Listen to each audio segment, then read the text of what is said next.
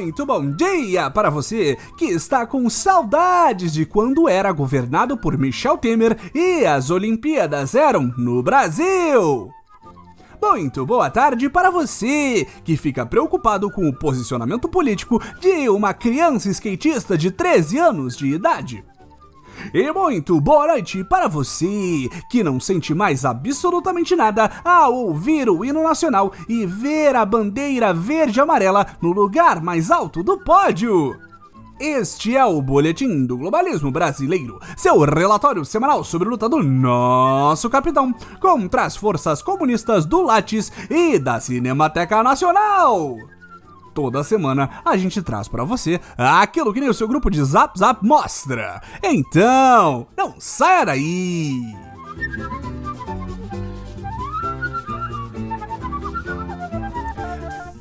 Finalmente, patriotas! O momento que mais aguardávamos desde o começo da nova era, além da caixa preta do BNDS que não existe, finalmente chegou!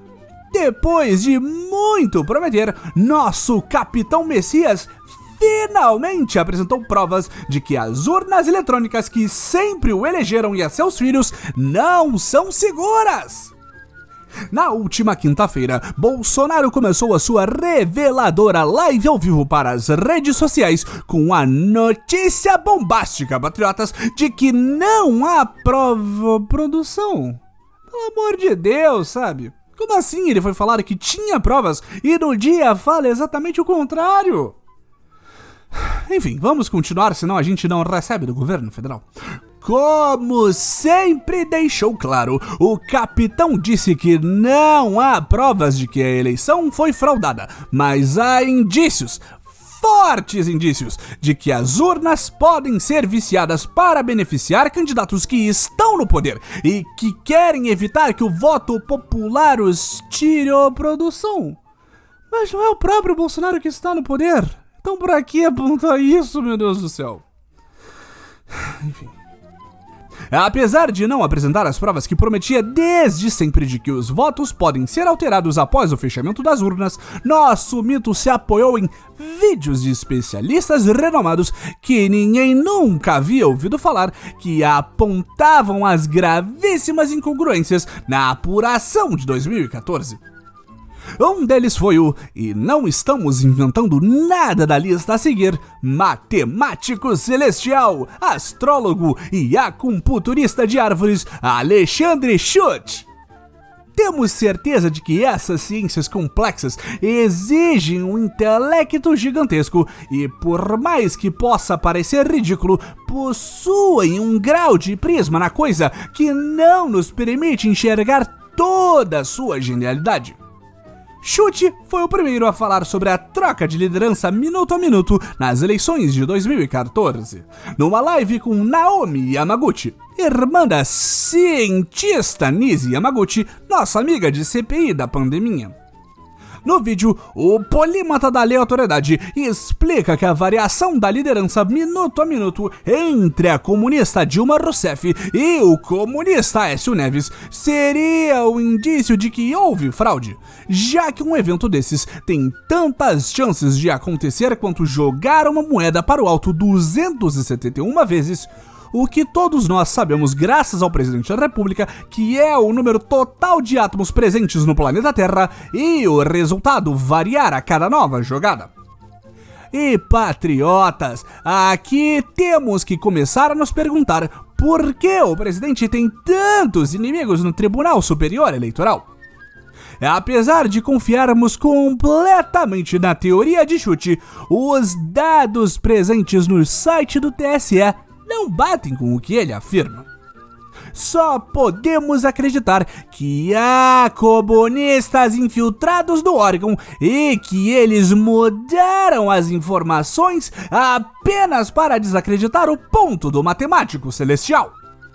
Mas esse não foi o único argumento apresentado pelo presidente para alertar a todos que o sistema eleitoral pode ser fraudado. Ele também exibiu um vídeo de um youtuber de tecnologia que ninguém nunca havia ouvido falar antes. ou depois. Nele, o rapaz afirma estar com o código-fonte da urna eleitoral eletrônica e mostra como é possível burlar a contagem programando o aparelho para registrar votos para candidatos errados. Algo gravíssimo, patriotas! E aqui é onde tudo fica ainda mais grave. Já dissemos isso algumas vezes e muitas pessoas riram da nossa hipótese, mas só isso consegue explicar o que aconteceu durante a live do presidente. Os comunistas têm acesso à viagem temporal.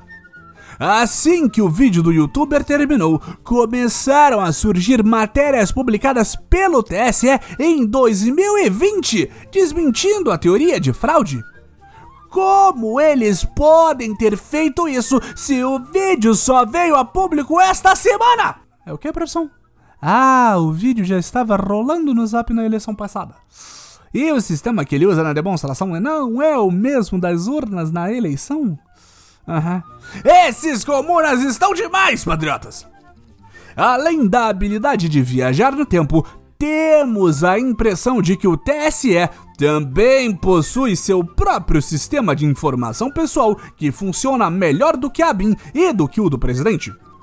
A cada ponto que o nosso presida falava durante sua live, os perfis institucionais do tribunal imediatamente publicavam uma resposta desmentindo a afirmação.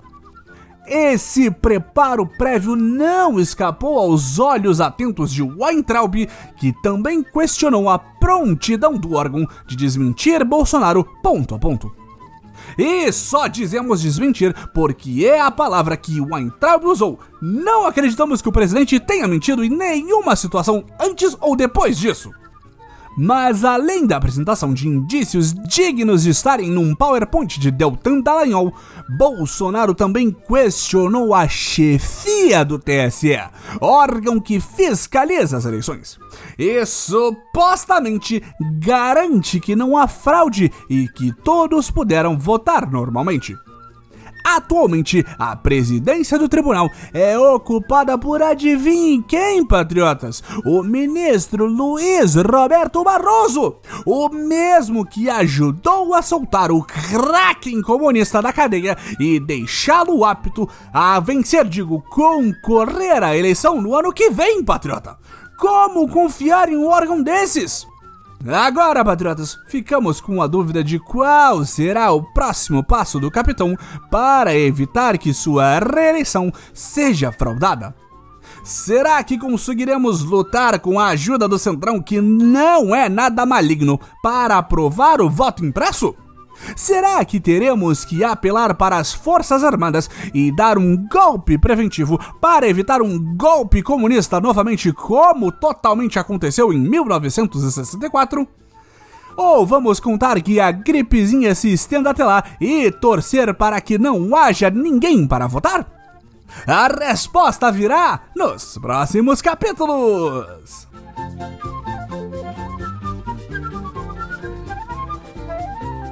Esse foi o nosso Boletim do Globalismo Brasileiro para a semana de 2 de agosto. Envie sua sugestão ou crítica para nosso perfil em boletim B no Twitter e fique ligado em nossas próximas notícias globalistas. Se possível, ajude a espalhar a palavra do Boletim avaliando nosso humilde programa no Globalista Apple Podcasts cometendo um patriótico compartilhamento de nossos episódios e considerando apoiar nossa campanha de financiamento coletivo em padrim.com.br barra Boletim do Globalismo Brasileiro. E lembre-se, voto não comunista acima de tudo, Brasil acima de todos!